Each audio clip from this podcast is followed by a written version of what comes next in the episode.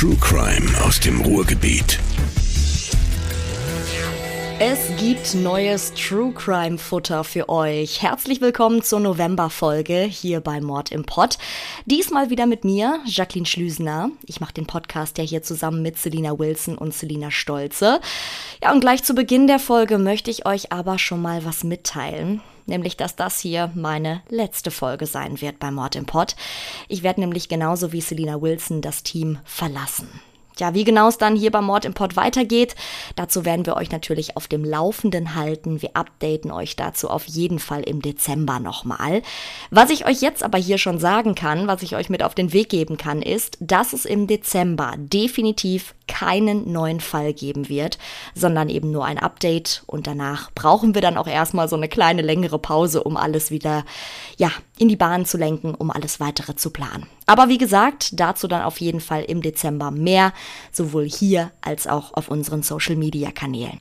Also folgt uns gern auf Instagram oder auch auf Facebook, um da auf dem aktuellen Stand zu bleiben. So, jetzt aber mal zu meinem letzten Fall hier bei Mord im Pott. Und zwar geht es um einen Fall, der wirklich für sehr, sehr viel Aufsehen gesorgt hat, wirklich in ganz Deutschland, weil er einfach so brutal, so hinterhältig und unfassbar ist. Er ist noch gar nicht so alt. Passiert ist der Mord an Karina S. aus Lettmate im Märkischen Kreis, nämlich erst im letzten Jahr. Und erst im Mai diesen Jahres wurde dann das Urteil gegen den Mörder gesprochen. Wahrscheinlich haben viele von euch den Fall entweder selbst verfolgt in den Medien oder ihr habt zumindest mal am Rande schon mal davon gehört. Ja, und in meiner Folge beziehe ich mich jetzt auf das Urteil des Landgerichts Dortmund. Da wurde der Fall nämlich verhandelt. Alle Angaben stammen also wirklich aus diesem Urteil. Das ist deswegen wichtig, weil in der Presse teilweise wirklich andere Angaben oder auch nicht gesicherte Angaben zu dem Fall kursieren. Das nur für euch zur Einordnung, das will ich euch mit auf den Weg geben. Ja, und zum Schluss der Folge werde ich auch noch auf einen Aspekt eingehen, der im Urteil keinerlei Erwähnung findet, aber der wirklich in den Medien auch heiß diskutiert wurde. Und hier berufe ich mich dann natürlich auf die Medienberichte. Das sage ich euch aber nochmal im Einzelnen, wenn wir dann an dieser Stelle ankommen. Ganz wichtig noch, bevor wir jetzt in den Fall einsteigen, eine Triggerwarnung für euch. Sollten euch Schilderungen von Leichen, Verstümmelung oder perfiden Sexfantasien sehr nahe gehen, dann ist diese Folge vielleicht nicht unbedingt für euch geeignet. Dann skippt die Folge am besten. Ja, dann lasst uns mal starten mit dem heutigen Fall. Erdrosselt und verbrannt. Der Mordfall Carina S. Wie immer möchte ich euch als erstes ein wenig den Angeklagten vorstellen. Er heißt Mark, Mark B. Er ist zum Zeitpunkt der Verurteilung 27 Jahre alt. Er hat zwei Geschwister und über das Verhältnis zu seinen Eltern und zu den Geschwistern ist dem Gericht nicht viel bekannt, nur dass seine Eltern mittlerweile getrennt leben. Von August 2018 bis Ende 2021 hat Mark eine Ausbildung als Elektriker gemacht und arbeitet später auch in seinem Ausbildungsbetrieb als Angestellter. Dieses Detail wird hinterher bei seiner Verurteilung auch noch sehr wichtig sein. Das nur schon mal für euch. Anfang Juni 2022 lebte Mark dann zusammen mit seinem Bruder und mit seinem Vater in Dortmund, in Dortmund-Derne. Und von seinem Umfeld wird Mark als eher ruhig, zuverlässig und als hilfsbereiter Charakter beschrieben. Kommen wir jetzt zu dem Opfer, Karina S. Über sie ist nicht ganz so viel bekannt, zumindest nicht, was ich jetzt aus dem Urteil entnehmen konnte. Was ich aber weiß, ist, Karina lebte zusammen mit ihren Eltern in Iserlohn-Lettmate. Sie hatte drei ältere Halbgeschwister und ist zum Tatzeitpunkt 17 Jahre alt. In ihrer Freizeit beschäftigt sich Karina gerne mit dem Familienhund, einem Schäferhund. Auch der wird noch wichtig werden in unserem Fall. Sie interessiert sich für Fußball und ging zu Treffen der örtlichen Freiwilligen Feuerwehr, den Pfadfindern oder auch der DRK Jugend. Ja, und von ihren Eltern und auch von den Freunden wird sie als offen und fröhlich beschrieben. Schauen wir uns jetzt mal die Beziehung zwischen Carina und Mark ein bisschen näher an. Carina und Mark kamen im September 2020 zusammen. Zu diesem Zeitpunkt war Carina gerade einmal 15 Jahre alt. Mark dagegen war schon sehr viel älter, wie ihr ja wisst. Erstmal lief zwischen den beiden alles harmonisch ab, wie es eben ist, zum Anfang von einer Beziehung. Auch zu den Eltern von Carina hatte Mark immer ein richtig gutes Verhältnis. Er zeigte sich hilfsbereit, half auch bei kleineren Reparaturen im Haus zum Beispiel oder ähnlichem. Ja, und nachdem die beiden dann etwa ein Jahr lang zusammen waren, kippte die Stimmung aber ein wenig und es gab hier und da Streitereien. Mark fing auch an, Carina immer mehr kontrollieren zu wollen. Er wollte von ihr wissen, zum Beispiel, mit wem sie sich traf oder zu wem sie in den sozialen Medien alles Kontakt hatte. Ja, außerdem verlangte Mark dann auch die Zugangsdaten und Passwörter von Carinas Tablet und ihrem Handy.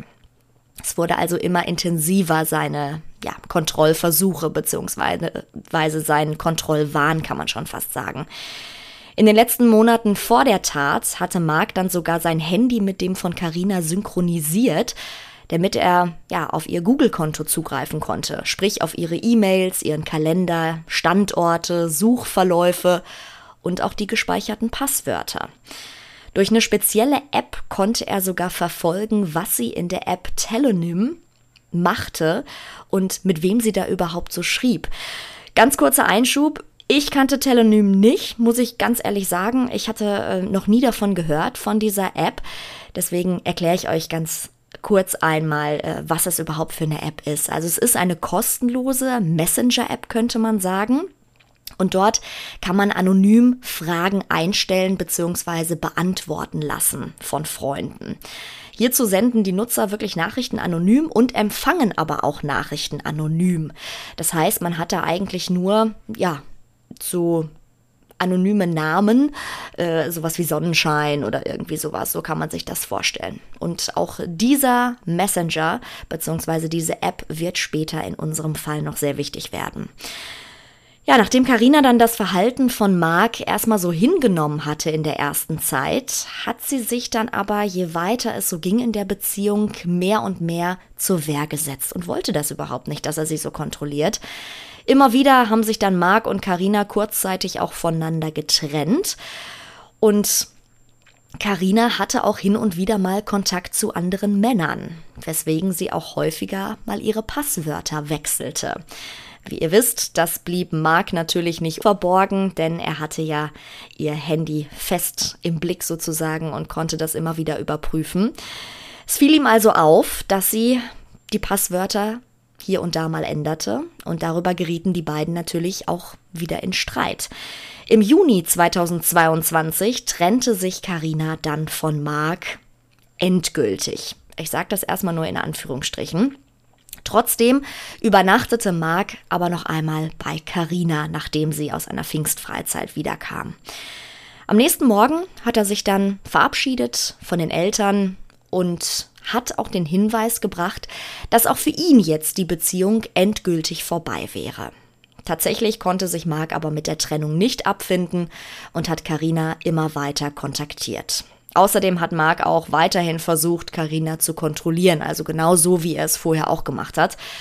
Und deswegen nahm er dann am 9. Juni 2022 Kontakt zu ihr über Telenym auf, also über diese, über diese Messenger-App ohne sich allerdings zu erkennen zu geben. Mark gab sich nämlich als eine Person aus, die Karina wohl aus ihrer Zeit auf ihrer Realschule kannte, also sozusagen als Realschulfreundin mehr oder weniger. Und während er so mit ihr schrieb, gab er ihr Ratschläge, wie sie doch mit Mark wieder in Kontakt treten könne und dass sie das Ende der Beziehung doch nochmal überdenken solle und so weiter. Ja, Carina hat dann aber immer wieder verdeutlicht in den Nachrichten, dass sie sich in einen anderen verliebt habe und Mark auch bereits betrogen habe und deswegen auch nicht daran interessiert sei, die Beziehung überhaupt wiederzubeleben. Darauf reagiert Mark, beziehungsweise diese anonyme Realschulfreundin, wie wir heute wissen, sehr aggressiv und schrieb dann auch Sätze wie, welchen Jungen sie als nächstes verarschen wolle. Auch in weiteren Nachrichten hat sich Mark dann weiterhin als Frau ausgegeben. Er hat also niemals zugegeben, dass er Mark der Ex-Freund ist. Carina und das Pseudonym haben dann irgendwann ein Treffen vereinbart. Mittlerweile sind wir beim 14. Juni 2022. An diesem Tag will sich Karina auf eine abendliche Runde mit ihrem Hund begeben. Und auf dieser Runde soll dann auch das Treffen mit der Realschulfreundin von Telenem stattfinden. Obwohl Karina die Feuerwehrwache als Treffpunkt vorgeschlagen hatte, einigten sich dann aber schließlich die beiden auf den Eingang zum Wald.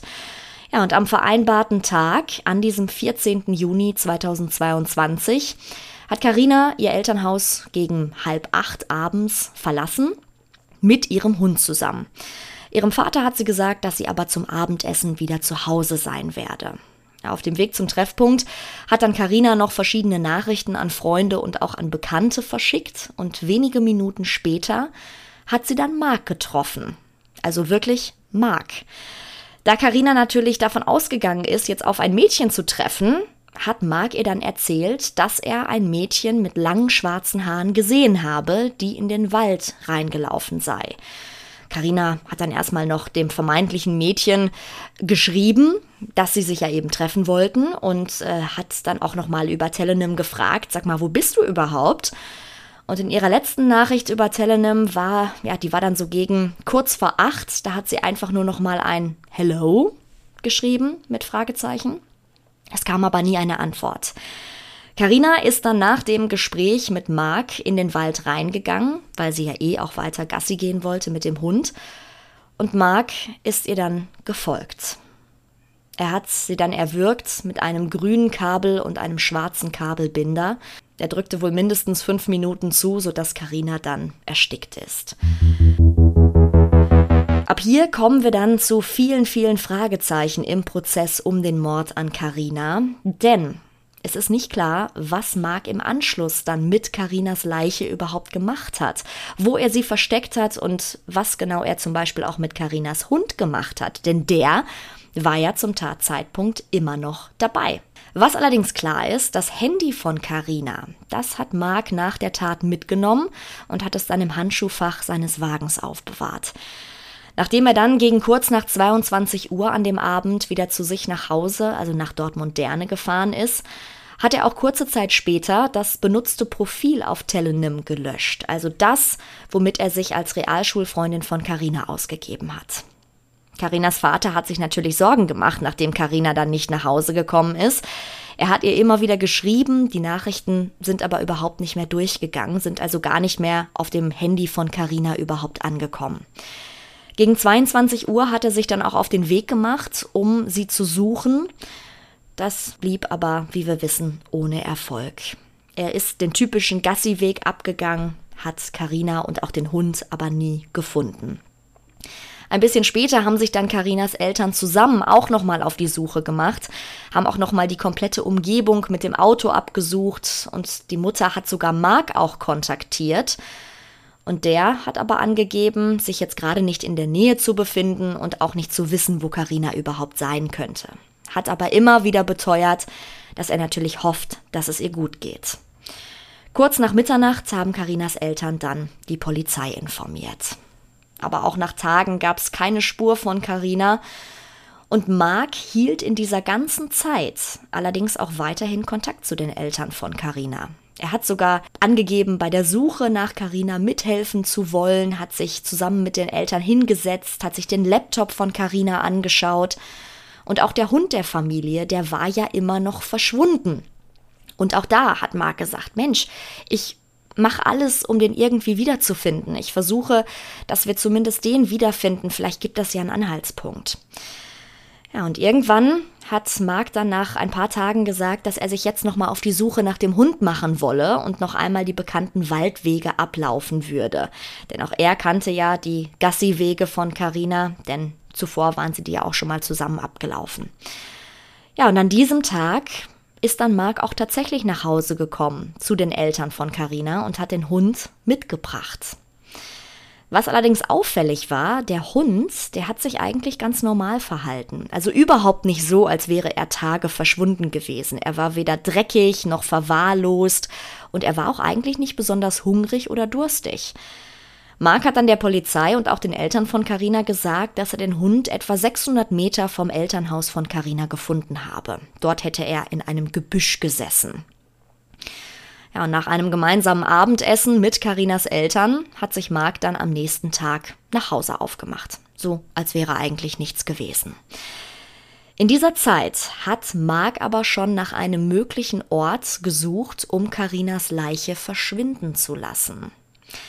Er hat nämlich allein zwölfmal das Naturschutzgebiet in Hamm gegoogelt, gesucht, in dem Karinas Leiche dann letztendlich gefunden wurde. In der Nacht des 24. Juni 2022 beziehungsweise in den frühen Morgenstunden hat Mark Karinas Leiche dann nach Hamm transportiert mit seinem Wagen. Dort hat er die Leiche angezündet und hat dann auch unmittelbar neben Karinas Leiche ein Klappmesser zurückgelassen.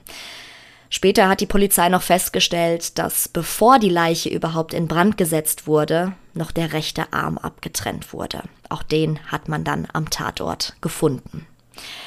Gegen halb sechs Uhr morgens hat dann ein Radfahrer auf dem Weg zur Arbeit Karinas noch brennende Leiche gefunden und hat sofort die Polizei informiert.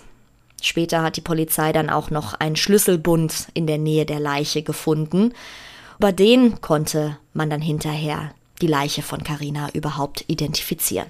Außerdem haben die Beamten am Hals von der Leiche dann auch noch die schwarzen Kabelbinder bzw. das grüne Kabel gefunden, das Mark zuvor benutzt hatte, um Carina zu erdrosseln. Da Mark ja jetzt derjenige war, der den Hund von Carina wieder zurückgebracht hatte, ist er eigentlich ziemlich schnell ins Visier der Polizei gelangt. Und daher haben die Beamten dann sowohl Marks Wohnung in Dortmund-Derne, seinen Wagen, wie auch seinen Arbeitsplatz durchsucht. Mark wurde dann vorläufig festgenommen. Bei der Durchsuchung fanden die Polizisten später zum Beispiel auch ähnliche schwarze Kabelbinder und sie fanden vor allem auch das Handy von Carina im Handschuhfach von Marks Auto. Kommen wir zum Prozess gegen Mark B. vor dem Dortmunder Landgericht. Der Prozess vor dem Dortmunder Landgericht gegen Mark ist im Dezember 2022 dann gestartet.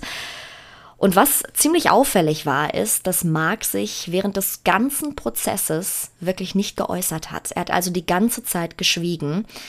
Und trotzdem ist sich das Gericht aber sicher, dass Mark der Täter ist. Nach Überzeugung des Dortmunder Landgerichts sprechen mehrere Indizien dafür, dass Mark B. Carina S. getötet hat. Ich habe jetzt mal ein paar interessante Anhaltspunkte in dem Fall rausgesucht, die sozusagen darauf hindeuten, dass Mark B. eben der Mörder von Carina ist.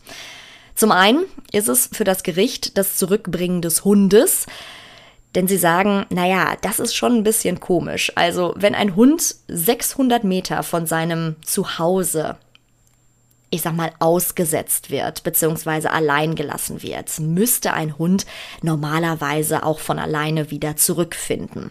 Das tat er aber nicht. Was jetzt aber auch nicht irgendwie bekannt war, ist, dass er irgendwie festgebunden war und da die ganze Zeit gesessen hat oder sonst irgendetwas. Also es war schon sehr, sehr merkwürdig. Außerdem hatte ich euch ja schon erzählt, dass er jetzt auch nicht besonders durstig oder hungrig gewesen ist.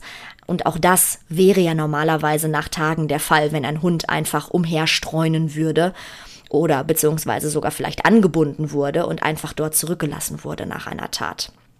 Aber all das war nicht der Fall.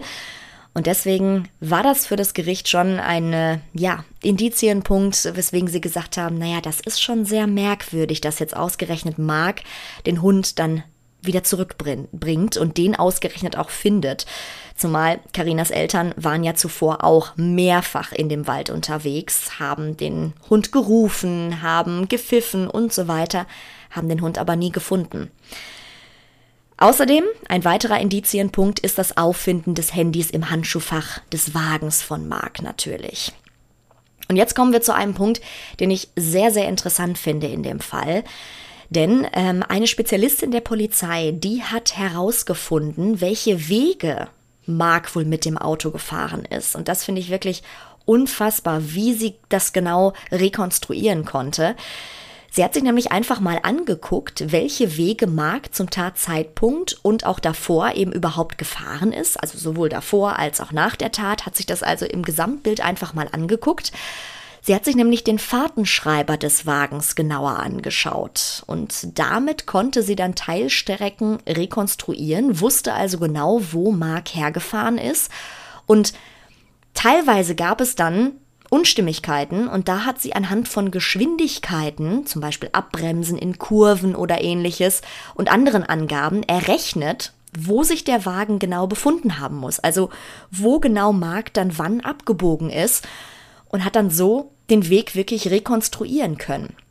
Und dabei ist dann rausgekommen, dass Mark sich sowohl in Iserlohn-Lettmate aufgehalten hat, als aber auch in Hamm wo dann ja später die Leiche von Carina gefunden wurde. Und daraus ergibt sich auch, dass Mark die Leiche von Carina vielleicht in einer Scheune in Dortmund-Derne versteckt haben könnte, bis er sie dann schließlich nach Hamm, also zum Fundort, gebracht hat. Das ist aber nicht weiter vom Gericht sozusagen ja verfolgt worden, beziehungsweise das konnte dann nicht noch weiter ähm, als Indiz verwendet werden gegen Mark. All das wertet das Gericht, wie gesagt, als Indizien. Das sind keine Beweise, es sind Indizien, also keine handfesten Beweise gegen Mark. Und natürlich weisen auch noch die gefundenen schwarzen Kabelbinder und auch das grüne Kabel auf Mark als Täter hin, denn sowohl in seiner Wohnung als auch in seinem Wagen wurden diese Kabel hinterher noch gefunden. Also identische Kabel. Man hat ähm, die Seriennummern verglichen, wusste ja auch, dass er als äh, Elektriker natürlich mit solchen Kabeln arbeitet und Deswegen konnte das Gericht dann ziemlich eindeutig feststellen, dass diese schwarzen Kabelbinder und dieses grüne Kabel vor allen Dingen auch wohl Mark gehört haben müssen. Tja, und anhand dieser Indizien hat dann das Landgericht Dortmund Mark am 24. Mai 2023 zu 13 Jahren Freiheitsstrafe wegen Totschlags verurteilt. Nach der Urteilsverkündung haben die Verteidiger von Mark B. dann direkt angekündigt, auch in Revision gehen zu wollen, also das Urteil so nicht annehmen zu wollen. Das Schreiben dazu ist auch wenige Tage nach der Verkündung des Urteils eingegangen. Ja, und damit ist also das Urteil noch nicht rechtskräftig. Das ist auch mal ganz wichtig zu wissen. Aber was bedeutet das jetzt eigentlich? Damit steht jetzt fest, dass sich auch der Bundesgerichtshof nochmal mit diesem Fall befassen muss. Das ist sozusagen die nächsthöhere Instanz. Zunächst hat das Dortmunder Schwurgericht Zeit gehabt, das schriftliche Urteil zu verfassen. Das ist bereits geschehen, denn das ist ja jetzt die Grundlage hier für meine Folge. Das heißt, das Urteil liegt also vor in schriftlicher Form. Anschließend ist dann eine einmonatige Frist eingetreten, innerhalb derer die Verteidigung die Revision überhaupt erstmal begründen musste. Und der BGH prüft dann das Dortmunder Urteil anhand der Akten nochmal auf Rechtsfehler. Und das ist aber ganz wichtig zu wissen, eine neue Verhandlung wird es aber vor dem BGH in Karlsruhe nicht geben. Was ich mich auch ehrlich gesagt gefragt habe bei diesem Fall ist, warum wird Mark denn jetzt wegen Totschlags verurteilt und nicht etwa wegen Mordes? Hierzu habe ich mal äh, einige Angaben des Gerichts aus den Medien rausgesucht. Da heißt es zum Beispiel in einem Online-Artikel von der Westen, wir wissen nicht, was genau geschehen ist sagt der Vorsitzende Richter Thomas Kelm. Deshalb lasse sich auch kein Mordmerkmal feststellen. Ich zitiere jetzt nochmal aus dem Artikel etwas weiter. Wie die Ruhrnachrichten berichten, soll der Angeklagte aus Dortmund-Derne bei der Urteilsverkündung trotz 13-jähriger Haftstrafe keine äußeren Regungen gezeigt haben. Auch die Angehörigen und Freunde der getöteten Karina S. sollen während der Verhandlung gefasst geblieben sein. Erst im Nachhinein seien Tränen der Erleichterung geflossen. Karina fehlt, und sie wird immer fehlen. Und man kann ihr Fehlen auch nicht mit Jahren aufrechnen, so der Anwalt der Familie. Ihr wisst aus den Folgen, die wir für euch schon gemacht haben, hier bei Mord im Pott, dass zu einer Verurteilung wegen Mordes ja eben Mordmerkmale festgestellt werden müssen vom Gericht. Und das hat der Vorsitzende Richter Thomas Kelm eben gesagt. Deswegen wurde also auf Totschlag verurteilt, weil es keine Mordmerkmale festzustellen gab. So hat es zumindest das Gericht gesehen. Das also als Erklärung, warum Mark B. wegen Totschlags verurteilt wurde und nicht wegen Mordes in diesem Fall. Ja, zum Schluss möchte ich jetzt noch auf einen Aspekt in dem Fall eingehen, der eben in den Medien viel diskutiert wurde. Das habe ich euch schon zu Beginn der Folge gesagt. Hier noch einmal die Triggerwarnung für euch. Wenn euch Schilderungen von perfiden Sexfantasien sehr, sehr nahe gehen, dann solltet ihr jetzt den Rest der Folge vielleicht einfach ausmachen, vielleicht einfach skippen. Dann verabschiede ich mich jetzt an dieser Stelle schon mal von euch. In einem Artikel der Bild-Zeitung zu dem Fall, da könnt ihr Folgendes lesen. Ich zitiere jetzt aus dem Artikel vom 4. Dezember 2022. Verstörend. Freunden soll der junge Mann aus Dortmund gestanden haben, nekrophil zu sein. Nicht nur Sex mit Leichen, sondern auch abgetrennte Körperteile fände er erregend. Ja, ihr erinnert euch, als die Leiche von Carina S. in Hamm gefunden wurde, da lag ihr abgetrennter Arm ja neben der Leiche. Laut Gerichts konnte aber nicht festgestellt werden, ob der Arm abgetrennt wurde, damit die Leiche zum Beispiel besser transportiert werden konnte, oder aber ob es einen anderen Grund dafür gegeben haben könnte.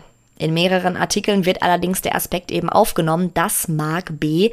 wohl eine Neigung zur Nekrophilie gehabt haben soll ja, Nekrophilie noch mal ganz kurz erklärt. Also das äh, besagt ja schon dieser, dieser kleine Teil des Artikels, also die Neigung zu Sex mit Leichen beziehungsweise ja mit abgetrennten Körperteilen, dass man das erregend findet. Das ist Nekrophilie. Diesem Aspekt wurde vor Gericht jetzt nicht weiter nachgegangen. Wie gesagt, im Urteil des Gerichts findet sich keinerlei Erwähnung dieser Schilderung. Deswegen kann ich euch dazu jetzt auch nichts weiter sagen, als lediglich die Tatsache, dass das ähm, ja von den Medien aufgegriffen wurde. Ihr, ihr habt es gehört, es stammt aus der Bild-Zeitung. Das ist alles, was ich euch dazu sagen kann. Tja, und damit sind wir auch schon am Ende der Folge angelangt. Vielen, vielen Dank fürs Zuhören und damit verabschiede ich mich jetzt von euch mit meiner letzten Folge hier für Mord im Pott. Ich bin Jacqueline Schlüsener und ich bin mir aber sicher, wir hören uns vielleicht an anderer Stelle einfach nochmal wieder. Bis dahin. Mord im Pott. True Crime aus dem Ruhrgebiet.